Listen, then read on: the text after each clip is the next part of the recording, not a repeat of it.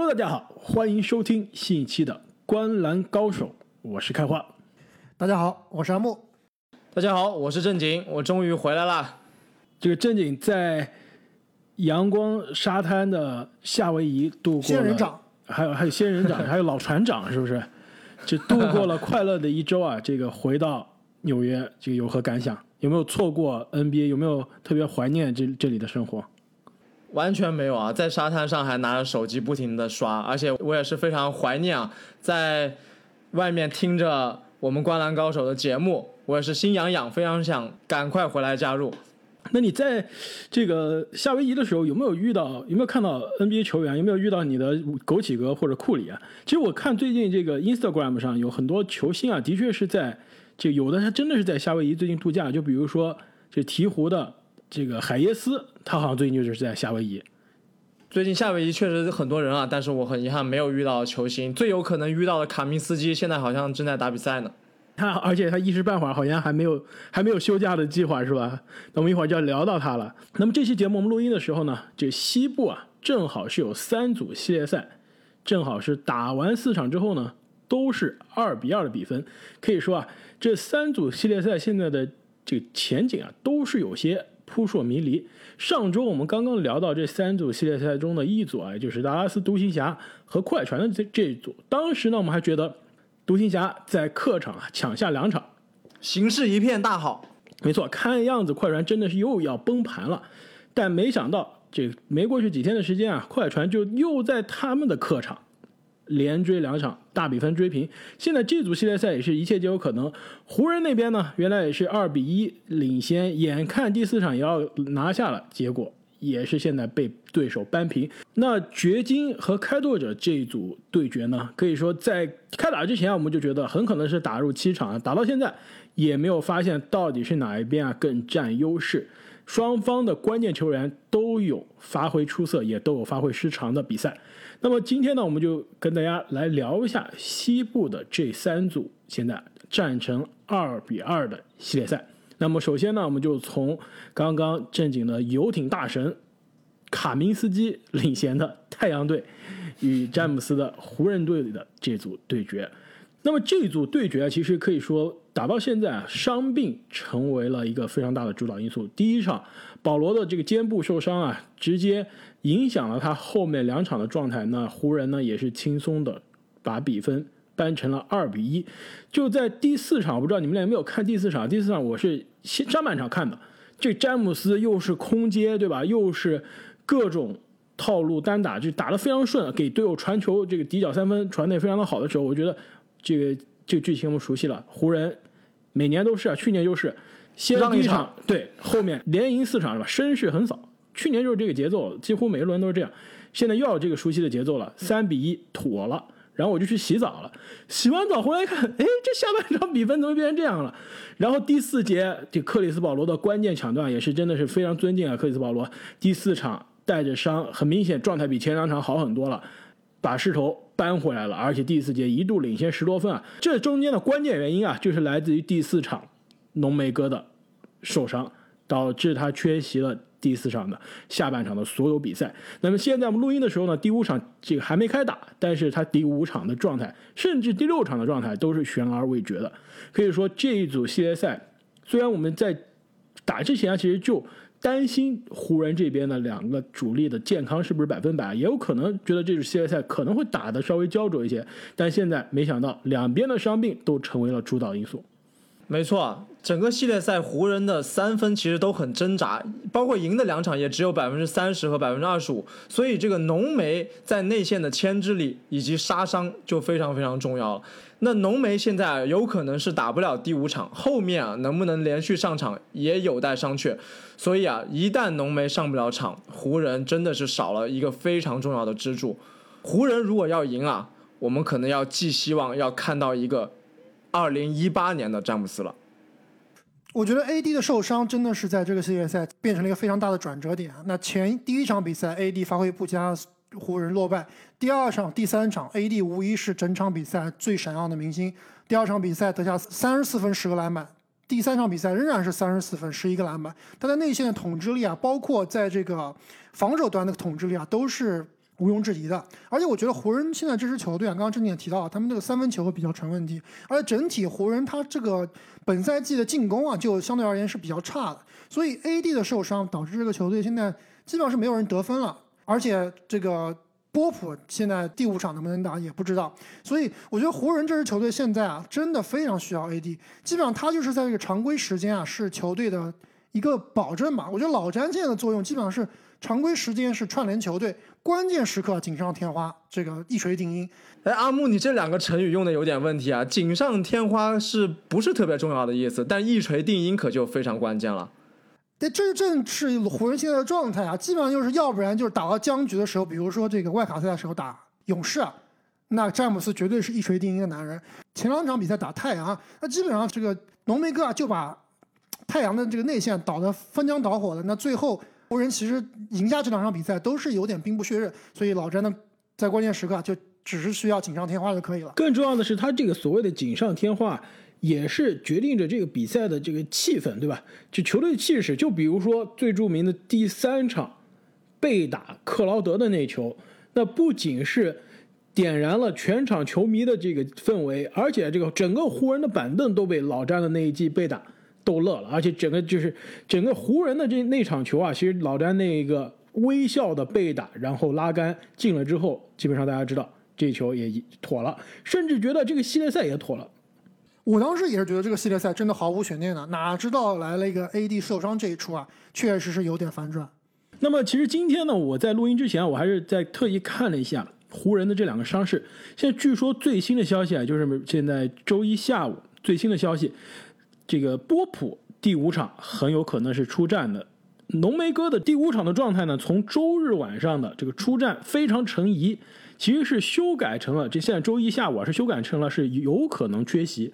我看浓眉这个状态其实是修改来修改去，反转了好多次啊。现在这个烟雾弹真的是放的非常的厉害。对，而且呢，其实也有这个湖人的随队记者啊问了湖人的这个训练师和助教，然后呢，他们就说，其实戴维斯啊在第四场的上半场受伤之前，其实。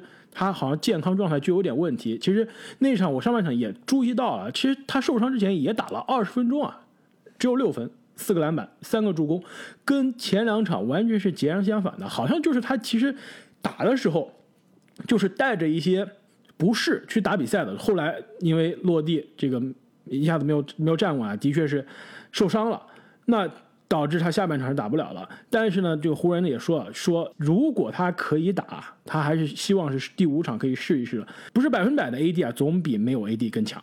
因此啊，在我看来，湖人如果第五场觉得这是一个客场，而且是天王山之战必须拿下，浓眉哥能咬咬牙继续打，应该会让他打的。如果第五场拿下了，可能让他歇休息一下第六场。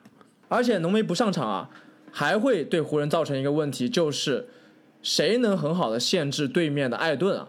其实说到太阳这边，整个太阳队，我觉得打的让我最惊喜也是最稳定的就是艾顿了。他完全不虚湖人强大的内线啊，每一场发挥都像定海神针一样，而且跟这个常规赛还有以前我们对他吐槽这个洁癖少年好像有很大的变化。原来都不愿意进行身体对对抗，但是这个系列赛感觉他是很享受跟湖人的几个大个子在内线肉搏啊。没错，其实整个常规赛啊，艾顿其实是打的相对比较失望的，数据呢也没有之前几个赛季更加好看。但是今年的这四场啊，这个季后赛打下来，艾顿真的是为自己的身价加了非常重要的一个筹码。而且其实特别是在克里斯保罗受伤之后啊，其实太阳的这个系列赛的进攻是相对停滞的。其实每场比赛两边得分都不高。一方面呢，是因为克里斯保罗的受伤对他的投篮、传球、突破都有影响；另外一方面，其实。布克这个系列赛虽然是撑起了得分的大梁啊，但是命中率并不高，百分之四十命中率。所以其实太阳的一个这个蒙蒂莫里斯教练非常出众的一个调整呢，就是在常规赛的时候都是让布克和克里斯保罗尽量错开时间，就是各自担当一段时间的球队的主控和主要的进攻点。但是因为保罗受伤了，在季后赛保罗受伤之后，其实太阳更多的调整就是让艾顿。和布克尽量错开时间，让两者呢各自在场上成为球队的进攻核心。因此呢，正如正经所说啊，艾顿在这个系列赛中的亮眼的发挥啊，其实是给湖人的内线造成了非常大的压力。特别是在湖人浓眉不打五的时候，他们会上两个高个，这样总会给太阳漏一个三分点啊，所以这个也是太阳在追分的时候一个杀器。我们刚刚的分析啊，都是基于浓眉哥的这个伤势啊，并不要紧，很有可能咬咬牙明天就出战打第五场了。但是如果啊，这个浓眉哥伤势啊比预想中的要重，第五场缺席，甚至第六场也不能打，你们觉得这个系列赛后面走势该会怎么样？我觉得是这样子啊，就是如果两边都是全员的话，我觉得湖人对太阳应该是六点五对三点五开。保罗受伤之后呢，我觉得湖人和太阳基本上就是二八开了，这个湖人八太阳二了。后来保罗强势复出，这个局势发生反转，然后 AD 又受伤，所以我认为如果没有 AD，然后保罗又是基本上是全力的保罗的话，我觉得湖人绝对是在下风的。所以在这个系列赛里面啊，如果 AD 不能够及时伤愈归队，我觉得湖人真的是有点困难啊。没错啊，其实这个系列赛比我们之前预想的两队的实力啊要更加的接近，两个队风格也有一点点像，就是三分都投的不多，两边都有控场大师，两边都有造罚球高手。太阳这边是布克，湖人这边是浓眉，但现在浓眉如果回来不了啊，那在罚球这一项，特别是在慢节奏的这两个队的系列赛里面啊。这一项的影响是很严重的，每个球都会变得非常重要。我也同意阿木的观点，如果浓眉回不来，太阳会占据更大的优势。我觉得湖人这边如果想要在 AD 不在的情况下能够显示显得更主动啊，那老詹必须要改变自己的打法了。本赛季包括在季后赛的这几场比赛里面，其实老詹的。这个进攻欲望都不是非常强的，就刚刚我也说了，常规时间就是基本上是串联球队，关键时刻呢一锤定音，投了好几个关键球，都是非常的漂亮。但是如果 AD 不在的话，那湖人的进攻啊必须由老詹 carry 起来，所以我觉得老詹在接下来的一场或者两场比赛里面必须要打得更具有侵略性。我觉得这一点，我完全不用担心啊。其实说实话，我肯定是希望可以看到。健康的浓眉哥早日归来，但如果非常不幸，浓眉哥要缺席一场甚至更多的比赛，其实我还是非常兴奋可以看到一个全力战的。我们不要忘了，这个季后赛的老詹跟常规赛的老詹不是一个级别的，这个生死战的老詹跟季后赛的普通版的老詹也不是一个级别的。职业生涯，我问你们俩，你们知道詹姆斯面临着被淘汰的时候，他的每场的季后赛数据是什么样的？场均三十五分以上，命中率百分之五十以上，场均三十六点四分，十三个篮板，九个助攻，百分之五十四的投篮命中率，而且失误还比平常少，只有两点二个失误。可以说面临绝境啊！虽然现在是第五场啊，还没有到面临绝境啊，就可以说是天王山之战，也是基本上而且是客场输了，后面其实也非常被动，因为第七场的这个主场优势啊不在湖人的手上，因此呢。我觉得我们很可能可以提前看到这个面临淘汰的绝境战，那就是真的是詹姆斯的最强形态了。而且更关键的是，你们知道詹姆斯职业生涯打到现在，从零三年进入联盟到现在，首轮的季后赛战绩是怎么样的？系列赛没输过吧？没错，十四胜零负。首轮就包括当年年轻的时候在骑士，对吧？球队虽然非常弱，但是首轮还依然是都可以赢的。所以首轮出局对于詹姆斯来说是职业生涯没有见过，而且是不能接受的事情。如果小兄弟戴维斯真的打不了了，那我们就会提前看到全力战的凯瑞。因此，其实在我看来，虽然湖人没有浓眉哥，可能是面临着很多的劣势啊，包括后面三场比赛是两个客场，但是我依然坚信全力的詹姆斯是可以扛着这支湖人度过这个难关的。因此，在我看来，有浓眉哥和没没浓眉哥的区别就是六场湖人赢还是七场湖人赢的区别。但是呢，虽然我们要相信，对吧？全力的詹姆斯，但是毕竟啊，现在的詹姆斯的年纪也不是当年的年纪了，不是刚刚这个正经说的，比如说一八年的时候年纪，对吧？面对五星勇士，总决赛第一场给你五十多分的表演，他必须还是需要有身边的其他队友可以站出来，不是说有爆发性的。三十多分、四十分的表演啊，那肯定是不能怯场，肯定是要能打出正常甚至稍微超出正常的水平。因此，如果浓眉哥缺阵，或者说即使开上场打，但是呢状态不能恢复到百分之百，詹姆斯他身边的哪些队友或者哪个队友要发挥更加关键的作用，才能让湖人走出这个决定。我觉得不是哪一个队友吧，其实这个理论我之前也说过啊，就是我们之前讲小牛对快船这个系列赛之前那个快船的角色球员一直非常拉胯，那小牛的角色球员投的异常的准。那其实我看一下湖人这边其实也一样啊，现在打成二比二，看一下湖人这边的角色球员基本上打的都是非常拉胯的，场均得分除了 AD 和老詹以外，施罗德场均是十六点五分，命中率还行，但是其他的球员没有一名球员的场均得分啊是超过十分的，而且他们这个。进攻另外几个进攻点，库兹马场均五点三分，命中率百分之二十四点一。我觉得库兹马在这个系列赛肯定是有一场比赛起码要爆发的。那包括基本上是被湖人用废，或者说自己把自己给用废了这个哈雷尔，我觉得也是在后面的比赛里面必须要在 AD 不在的情况下要证明自己。其实他完全是有这个实力的。所以我觉得湖人的替补球员啊，或者说角色球员，在未来的两场比赛里面应该会有更好的发挥，不能场场都这么拉胯的。那么聊完了湖人和太阳的这一组系列赛啊，现在战成了二比二。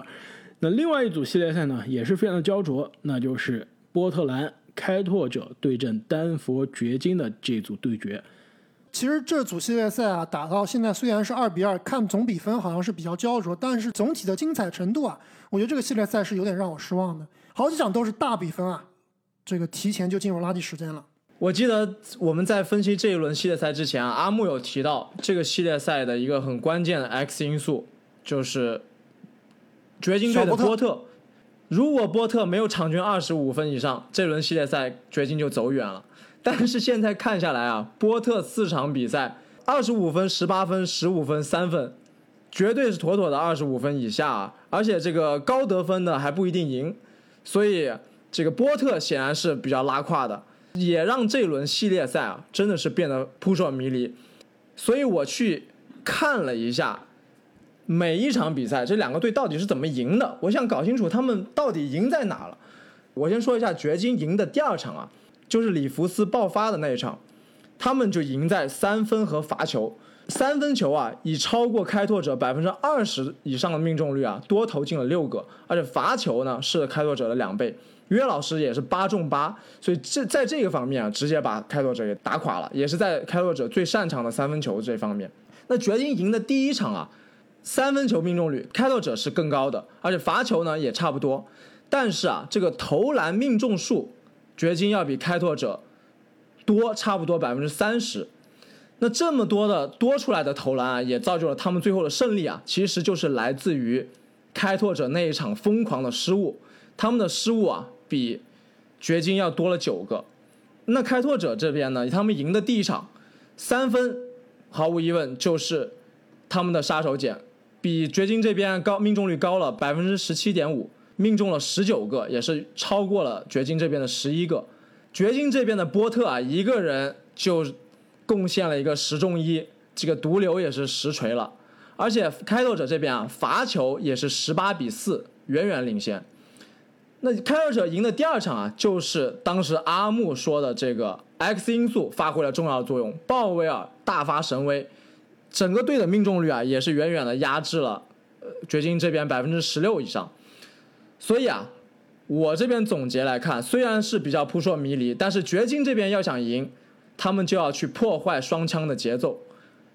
在这轮系列赛里面，他们其实压制麦克勒姆这边啊还不错，基本上是把他限制在了二十分出头的这个样子。但是啊，一旦被利拉德或者是鲍威尔爆发了之后，一波流，他们就很容易被带走。那开拓者这边呢，要想赢掘金啊，就是不要给到掘金太多的罚球，而且要控制自己的失误。所以说这两方面，如果两个队能做好，就是他们接下来的比赛取胜之时。其实掘金赢的那两场比赛还有个关键的因素。就是努尔基奇的犯规。其实，在分析这组系列赛的时候，我当时说有一个关键的因素，就是他们到底努尔基奇的上场时间跟坎特的上场时间到底是怎么样？因为努尔基奇可能是全队唯一一个有可能限制约基奇的球员，但是呢，他特别容易被约基奇这样灵活的内线啊造犯规。第二场、第三场两场比赛都被约基奇罚下，都是六犯离场。而且呢，现在其实开拓者也明白了，上坎特没有任何的用。其实这两场比赛，努尔基奇即使已经弃用下了，主教练都不敢上坎特，五分钟、七分钟就全场打完，也就白给啊，上了坎坎特，上了坎特也防不住，后来就干脆小球，小球还是防不住约基奇，所以这两场掘金能赢啊，就是让对面的努尔基奇很快的陷入犯规麻烦，甚至罚下，内线基本上真空了，约老师随便打。输的两场，对面犯规控制的都非常好。另外一点呢，其实就是我当时问你们俩，我说对面到底掘金谁防利拉德？你们俩都非常铁定的告诉我，坎帕佐，坎帕佐的确是防利拉德了，防的怎么样？完全被利拉德忽视啊！坎帕佐的确啊，我我觉得他防守的态度有，防守的灵活性有，手也很快，眼睛也很快，非常积极，是个狡猾的防守者。但差就差在他的身材，的确有点太矮了。这几场比赛看到最后，我就觉得这利拉德是完全是从他头上无视他的防守射三分，包括长两分啊，因为他的这个坎帕佐的干扰完全对利拉德的这个投篮没有任何的影响，所以利拉德一场三十四，一场四十二，一场三十七，得分为所欲为。还有一场十分，势头一中。对，那一场那场也不需要他。对。这个超准的发挥了，这个鲍威尔已经开入了全队，而且早早的比分就拉开了。因此，其实这一组系列赛两边的关键球员，其实对面都是很难防住的。掘金没有人是可以跟得上利拉德，开拓者的努尔基奇防约老师啊，也是有点够呛，而且很快有可能又陷入犯规的麻烦。因此，现在到了第五场啊，我还是坚信掘金手握。主场优势啊，是有可能能把握主动的。毕竟，正如刚刚正经所说啊，这个波特的发挥在这个系列赛是让我们有点失望的。我们非常希望看到他可以延续常规赛末尾那段时间穆雷受伤之后啊，他担任起了球队的第二进攻选项的这样一个责任。但是现在看来呢，到了季后赛啊，的确是被对面的防守啊这个限制的非常难过。的确是球队的第二选项，这个得分第二高，但是也只有十五分。我倒其实觉得这个系列赛开拓者现在是占优势的。那我觉得说白了，这支掘金队在穆雷受伤，包括现在巴顿都归期未定的这个状态下，他的整体的天赋啊，还是比开拓者要差一些的。那除了约老师以外，波特其实他也不是持球攻的，所以非常依赖队友的传球。那能持球攻的、创造机会的，现在看下来，好像只有这个莫里斯和里弗斯了。那这两名球员其实实力上还是比开拓者这边的三枪还是要差了不少的。所以，我倒是觉得这个如果要拖到第七场的话，在关键时刻啊，这个掘金的得分啊可能会出问题。对我和阿木有同样的看法，就是说在关键的时刻，我们之前都说了，大帝。虽然是一个关键时刻很强的得分手，但毕竟是个内线。约老师这边也面临同样的问题，不像利拉德啊，从几乎从球场的任何一个方向他都可以发起进攻。所以一旦这个比赛进入焦灼、进入关键时刻，甚至进入第七场啊，可能开拓者这边啊要占更占优优势。但是话又说回来，在波特发挥如此之差的情况下，掘金居然还可以二比二战平开拓者。说明掘金其他的球员确实是打得不错的，尤其是约老师，这个发挥非常非常出色。所以现在要我去预测，我是真的不敢预测这两个队到底谁占优势了，完全是要看临场发挥。而且这两个球队好像也不是很吃主场啊，像刚刚开花说的，这两边各抢下一个主场，所以第五场这个天王山之战，谁能抢下，其实很大程度上就。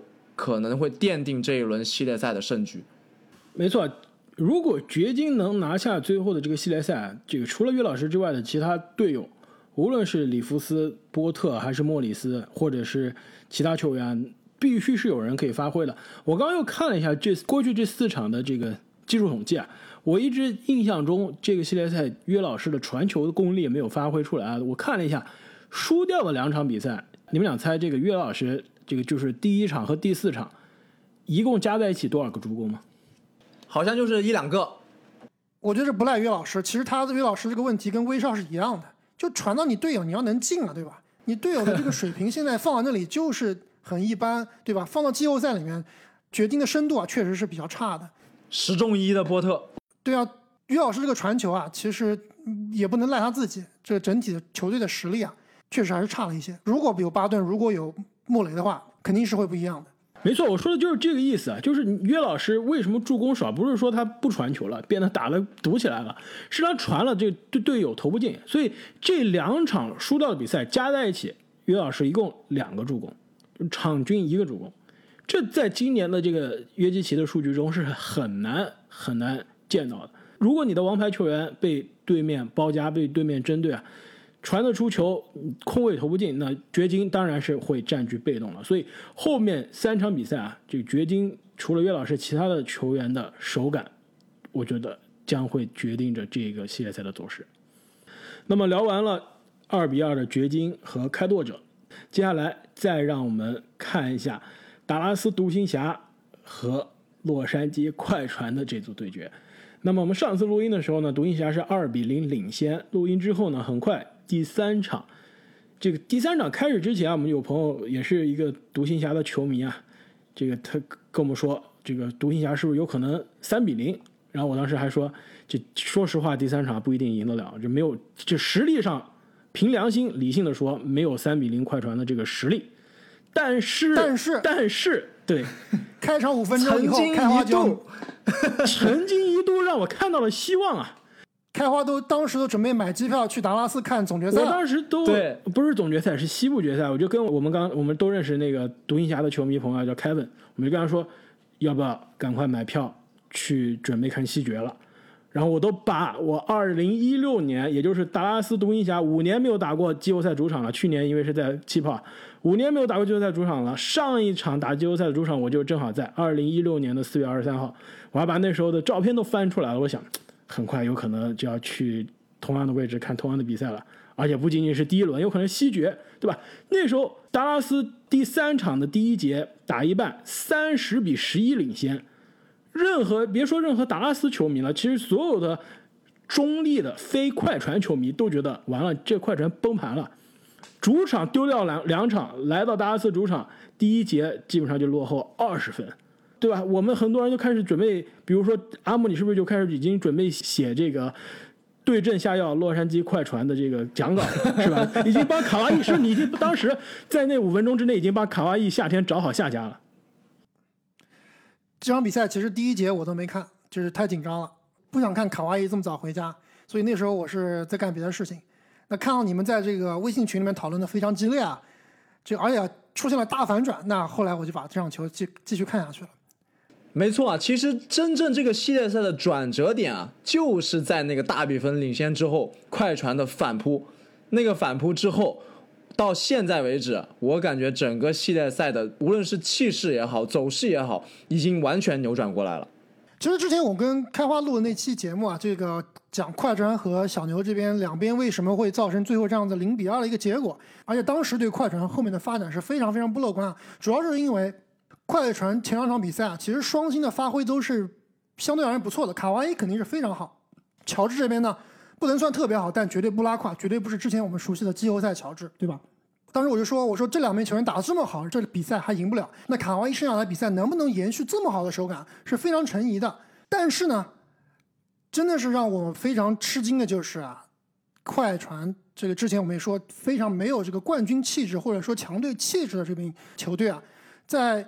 第一节落后那么多的时候，强力反扑，而且整个把局势扭转扭转过来，那真的是顶住了巨大的压力啊！其实当时这场比赛之前啊，很多这个美国媒体啊，包括一些大佬都会说，说这场比赛是快船的这个 franchise 这个这支球队历史上最重要的一场比赛。而且之前我们节目也说过了，说这场比赛如果输的话，那快船就这个所谓的新的快船王朝啊，就肯定要分崩离析了。但是。快船真的是顶住了巨大的压力，而且啊，他们的双星在前两场比赛打得不错的情况下，后两场是打得更好，卡哇伊是更加的逆天的准，所以不得不对快船的表现要给予相当的肯定的。没错，卡哇伊这个点真的是独行侠这边没有人能限制他。之前我们在预测这一轮系列赛的时候啊，我就说东契奇要去挑战卡哇伊这轮系列赛最强球员的名号。那前两场打完呢？其实我们都觉得稳了，东契奇一定是这一个系列赛最强球员。但是现在打完四场啊，卡哇伊好像又扳回来了。那快船这边啊，之所以能连赢两场，我觉得不是说他们的防守变得更好了，因为他们其实还是防不住东契奇啊。他们为了防东契奇，已经不上祖巴茨了。这开场，这个独行侠这边也非常有针对啊，连打好几个波尔津吉斯，甚至到后面啊，为了对抗他们的这个小个轮换阵容，独行侠这边连博班都上了。但是这个小个阵容啊，还是没有办法完全限制东契奇。之所以快船能赢啊，就是他们的进攻变好，变得更加流畅了，尤其是三分球，角色球员的三分球能投得进了。其实快船这个变小个阵容啊，真的就是这个系列赛的转折点。而且呢，其实不得不提到的这个变小个阵容的这个初始呢，其实就是独行侠这边的某一个球员啊，在场上防守是个累赘。你们知道是谁吗？就是波金吉斯。波金吉斯这个系列难道不是卢卡吗？其实卢卡防守这个系列赛防的并不差，波金吉斯的防守真的是被对面针对的非常的这个明显。而且为什么快船上小球就是发现，就是我上小球，你波音吉斯扑出来防你是跟不上，你脚步跟不上，而且呢经常会漏人。更关键的是，我小一点的内线莫里斯，对吧？这么小的内线，我在内线扛波金吉斯，我照样扛。更关键的是，你们发现快船这个系列赛打什么球比较多吗？三分线外的倒手，一个一个传，一个传，传到底角空位三分。波金吉斯防这样的这个横移的球是防的最慢。所以说，为什么独行侠在第四场不得不上博班，就是觉得 OK，我上波金吉斯，对吧？我波金吉斯内线也打不了。这个系列赛波金吉斯其实暴露出非常多的问题啊，这个我们到夏天有机会再聊。就是内线又扛不住，进攻没有没有杀伤，防守又被对方针对，我干脆上博班，我上我最最大球的最大个的内线，我就是杀伤你的小球内线。博班的确在场上呢效率非常高，但是博班的问题也是攻强守弱。我可以用内线最巨大的人来压制你的小球内线，但是你小球球球转移的快，我还是防不了。开花，你说到这个波尔津吉斯啊，真的是非常有趣，他真的是印证了我们对他 X 因素的这个评价，一点没错。因为其实波尔津吉斯，按照道理来说啊，按照以前的他来说，他应该是惩罚五小轮换阵容最强的武器，对吧？都不说是以前他。就是去年，都不是去年，就是九个月前，都不到一年之前啊。同样的系列赛，同样第一轮打同样的对手，波金吉斯就是在内线惩罚快船的内线的。但是对面去年是这个哈雷尔，今年不是哈雷尔了，有可能真正的锅是不是要哈雷尔来背是吧？波尔津吉斯能打的唯一的人就是哈雷尔，他不管是不是哈雷尔，任何一个人，波尔津吉斯都打不了。就好像独行侠，我知道你快船的罩门在哪里啊，我一刀捅过去。发现这刀子是是奸商的残次品，刀自己断了。这个第三场独行侠输的那场比赛啊，波尔津吉斯居然只抢到了三个篮板，简直是令人发指。我觉得开花你去都可以抢三个而且下半场内线波尔津吉斯其实有一段时间是卢卡不在的，他在内线三次要球，一次是传出来给布朗森，一次。这个失误，另一次被对手断了，还有一次漏了球，就基本上他的内线单打的能力没了。我算了，你内线要球、保护球的能力也没了，这就让人有点着急了。所以这个系列赛啊，后面三场波金吉斯到底能不能反弹？如果他真的是这个系列赛被对面打的有点没有自信了，卡莱尔教练能不能下个狠心，我干脆不让波尔津吉斯首发了？或者说让他为首发，我多上克莱布，对吧？克莱布这个系列赛其实防卡哇伊防的效果不是特别好啊，但是也是独行侠全队唯一一个 没有功劳也有唯一一个能跟得上卡哇伊人了。你其他人连跟上卡哇伊的这个可能性都没有，所以说是不是干脆卡莱尔？我觉得两个思路，一个就是我干脆放弃博金吉斯了，让他上的时间变变少，就让克莱布顶上五号位。或者呢，我干脆就把大球走到底，我上博班再加波金吉斯的双塔内线，对吧？我双塔内线压制你的小球，就是干脆看是你的小球把我轰死，还是我的内线把你压制死。那你这招肯定死的非常非常惨。对啊，其实这他有试过这个阵容啊，被打的非常惨，一顿三分就给你揍扁了。没错，其实到了这个节骨眼，独行侠接下来又没有主场优势啊，对吧？接下来三场两个客场。其实独行侠必须要出一些奇招了，再不变阵啊，第五场输了，第六场真的就很难了。其实我认为这个系列赛之所以现在打到二比二，然后出现了那么多反转，大家其实可能还是有点这个 overreact，有点反应过度了。其实说白了吧，这季后赛啊，七场对决，对吧？它其实这个小概率事件的发生的几率啊，还是比较小的。这两支球队看他们的球员，看他们的深度啊。明显来看，小牛是比快船这边还是要弱了很多的。那前两场比赛之所以小牛能够赢下来，我觉得卢卡肯定是最大的功臣，但是角色球员的发挥啊是非常非常的出色。这个之前我们说了，小蒂姆哈达威啊，这两场比赛打出的都是那种全明星级别的水平，但是呢，毕竟啊，他不是全明星，他这个水平其实就就放在那儿。你不可能指望他每场比赛让你进六个三分球，然后贡献将近三十分的比分的。所以，如果把这个系列赛拖长来看啊，那老牛这边的角色球员是不可能场场这么准的。而快船这边的角色球员也是联盟里面这个，我们之前也说过，三分球最准的角色球员，也不可能一直那么不准。所以，把这个系列赛拖长来看，大概率事件还是说啊，小牛这个总体的实力啊，还是要比快船这边要差一点。话是这么说啊，但是二比零落后的时候，快船球员的心里面啊，肯定也是慌的，对吧？而且再加上快船这个崩溃的历史啊，我想所有快船的球迷心里面也是很慌的。所以我们还是要给快船鼓掌啊！能够顶住这个压力扳回来，真的是非常不容易。而且，其实，在快船的队伍中啊，这个除了卡哇伊发挥真的是非常棒，而且基本上是恐怖的百分之六十三的。投篮命中率百分之四十七的三分球命中率，对，你看他这个数据，感觉是奥尼尔的数据的感觉是吧？不不，罚球不是奥尼尔，罚奥尼尔级别的罚球在卢卡身上。但是他其实你看比赛，他的进攻其实大部分都是在外线投射的，中距离和三分的，非常非常的准，非常对，基本上是给你了这个二零一九夺冠版的卡哇伊，或者是二零一七年。常规赛准 MVP 级别的卡哇伊的进攻水平，场均三十三分、八点五个篮板、三点八个助攻，而且是恐怖的命中率。其实除他之外，我觉得快船另外一个球员也是这后两场大反扑的功臣，那就是其实我们也是非常喜欢的今年的赛季半途的引援隆多隆指导。其实四场比赛打完，隆多。一共上场啊只有八十九分钟，但是他的正负值正四十多，其实一直是在球队场上啊是有正面贡献的球员，而且其实这个小球阵容出现之后啊，这个球队的外线转移球三分投的多之后啊，你就发现其实隆多隆指导的传球真的是非常的非常的到位，而且祖巴茨上场时间不多的时候啊，其实他的很多篮下的这个接柄。吃饼的球啊，都是龙指导的非常手术刀式的精准的传球传进去的。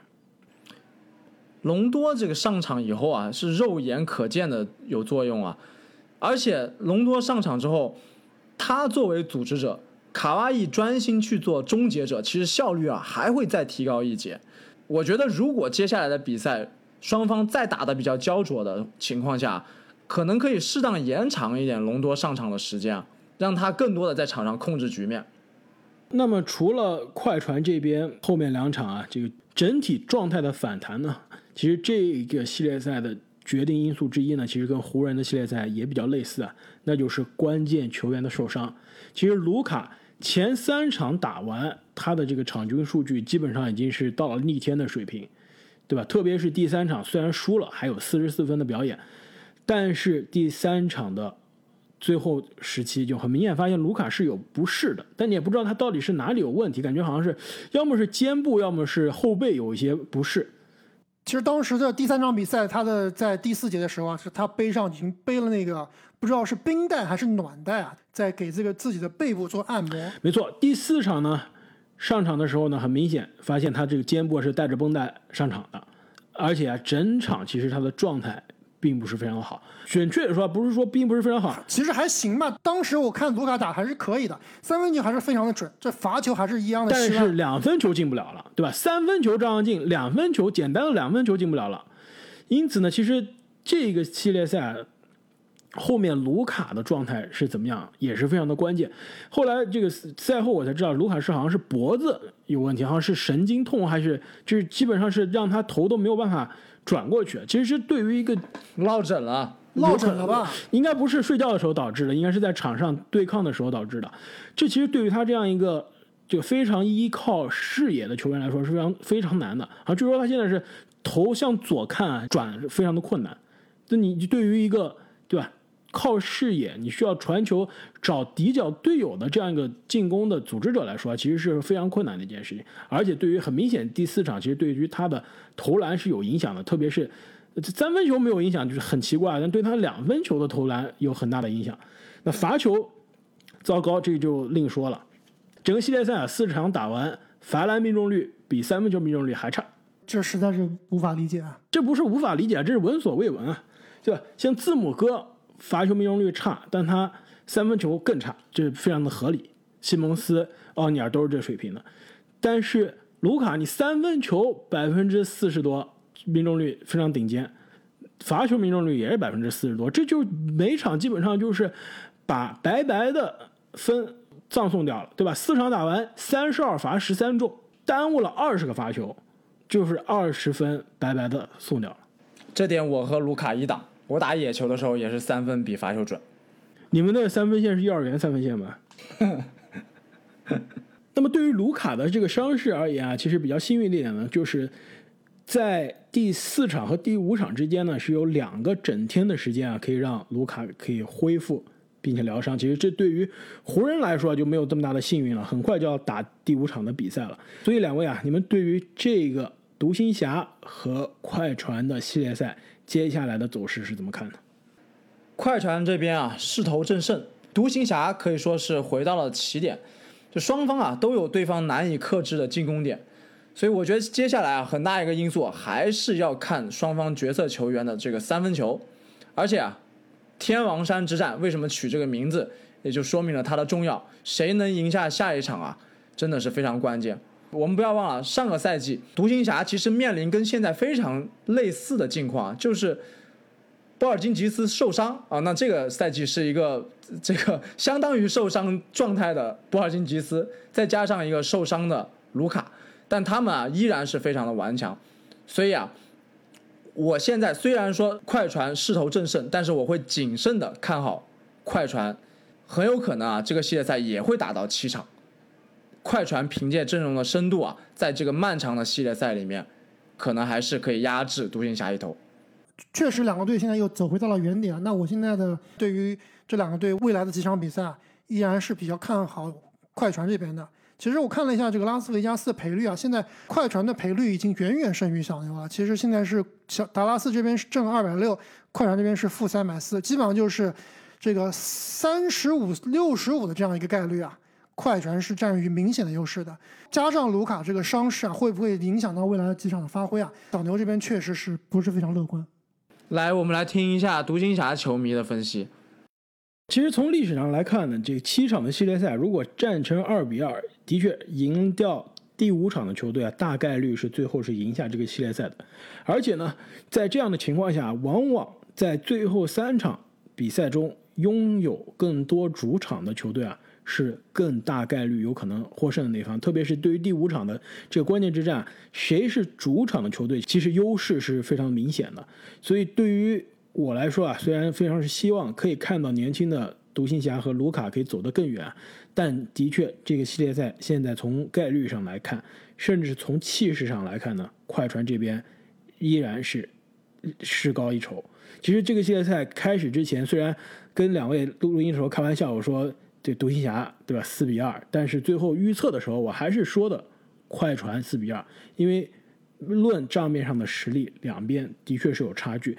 但不得不说，这个系列赛即使最后独行侠败北了，我们也是再次看到了季后赛版本的年轻的卢卡东契奇是有多么的可怕。其实对于这支球队来说啊，还是那句话，未来三到五年。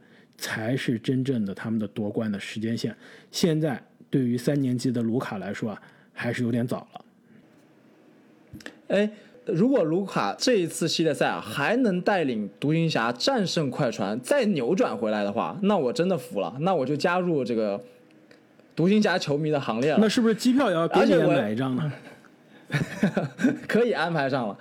而且我刚刚想到另外一个很有意思的问题啊，就是跟东契奇同一届的，而且是选秀大会上啊，两个人还产生了很多联系的吹杨，现在正在东部啊带领老鹰队三比一领先尼克斯，吊打兰德尔。没错。那么这一届的风评啊，可以说东契奇从出道以来一直是碾压吹杨的，但是现在看起来是不是更有可能吹杨首先带领老鹰队啊突破季后赛第一轮了？现在看确实是有这个可能性啊，而但是不得不说，老鹰队面对的是尼克斯啊，这跟快船怎么比呢？对吧？吹杨是哎是你们排名中的这个 NBA 排名第九的控球后卫吹杨吗？十大控球后卫中。别说了，我们这个排名啊，处处都是道歉的坑，好吧？威少我们还没道歉呢。没错，其实我们这期节目虽然是主要讲西部啊，其实东部的系列赛有几组相对比较没有悬念啊。但是吹杨和兰德尔的这一组系列赛，我们其实一直没有机会聊，我觉得还是非常的精彩。而且虽然三比一老鹰领先，你们真的觉得这个系列赛就结束了吗？我觉得尼克斯回到主场啊，现在应该是全联盟最恐怖的。主场积分了，我觉得有可能还是要再赢下一场的。这个系列赛现在在我看来啊，依然是有打七场的可能性。那让我们再回到这个今天主要关注的西部这边啊，我们刚刚聊完了三个系列赛，其实西部的第四组的系列赛有可能是关注度相对比较低啊，那就是第一的犹他爵士打第八的孟菲斯灰熊。那么现在录音的时候呢，第四场啊刚刚开打，刚刚打完第一节。这个阿木啊，作为莫兰特的信仰粉丝，你觉得这个系列赛？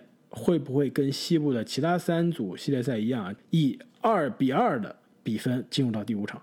那在我们分析这个比赛之前啊，开花，我再问你一下，这个系列赛谁是最好的球员？目前看来，迪隆布鲁克斯。我觉得这个系列赛目前看来，当时我说莫兰特是这个系列赛最好的球员，你觉得我搞笑？你觉得现在搞笑吗？现在看来，还的确莫兰特啊，真有点这个系列赛最好的球员，而且更关键的是。这个系列赛，我当时没想到米切尔是第一场是没打的，而且其实后面每场打了，很明显是带着伤的。我们刚刚说啊，卢卡是从第三场的第四节开始，很明显是肩部不适。其实米切尔从他打的那一场开始，每一场投完篮都感觉一直在皱眉头，就其实他是非常很明显他的伤没有痊愈来打这个比赛的，所以我当时没有料到。这个我倒没看出来，我觉得米切尔现在基本上是球队在给他一个时间管理，但是他只要在球场上，我觉得不管是他的准度、他的视野、他的爆发力啊，基本上跟他在常规赛的时候是没有什么区别的。他这个皱眉头啊，不倒不是因为身上痛皱眉，他是因为这个看场上的局势啊，可能是有点担心，所以才会皱眉头的。我觉得米切尔这个系列赛打的还是相当不错的，他可能现在是场均都不超过三十分钟的时间啊，但我觉得。打到后面的话，他很有可能场均能打到三十三、三十四，甚至三十五分钟啊！他依然是这个系列赛可能是爵士这边啊最好的球员。你在开玩笑吗？我也觉得，我也觉得你在开玩笑。放在哪里？这组系列赛，我觉得唯一可以跟莫兰特竞争最好球员的，明明就是迈克尔康利啊！争夺灰熊第一控卫，宝藏大爷名不虚传，好吧？没错，我觉得康利这组系列赛打的真的是。有点保罗的意思，康利的水平，对，真的是有点像提醒莫兰特，你小小子，你虽然最最近打得非常爆炸，还企图隔扣我们的戈贝尔，但是别忘了，我才是灰熊队史的第一控卫。其实我觉得康利这组系列赛打的是真的有点让人看到年轻版本的康利的水平。但是说实话，现在虽然是两个队打第四场比赛还是比较焦灼，但我基本上是这三场比赛是我第一轮啊看的最多的比赛。那说实话。灰熊的可能性真的是非常非常的低，这支犹他爵士比我想象中要强非常多。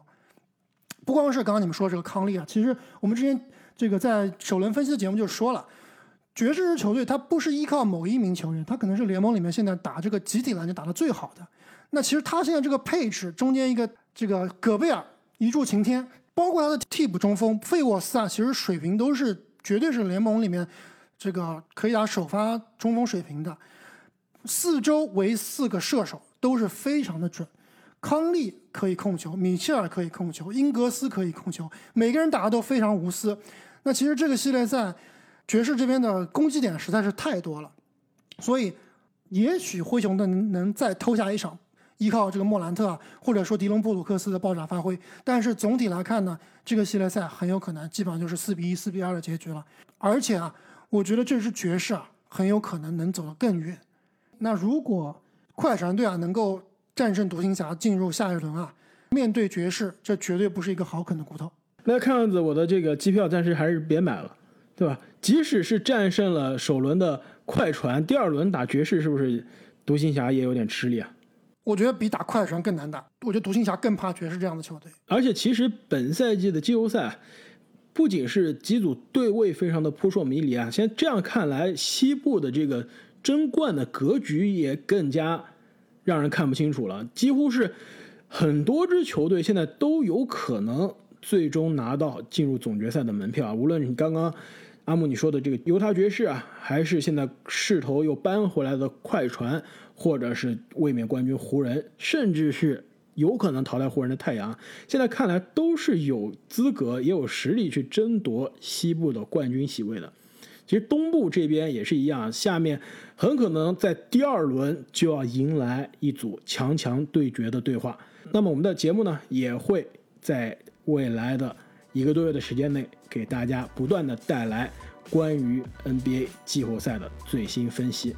那么本期的节目就聊到这里，再次感谢各位听众朋友们的支持，我们下期再见，再见，再见。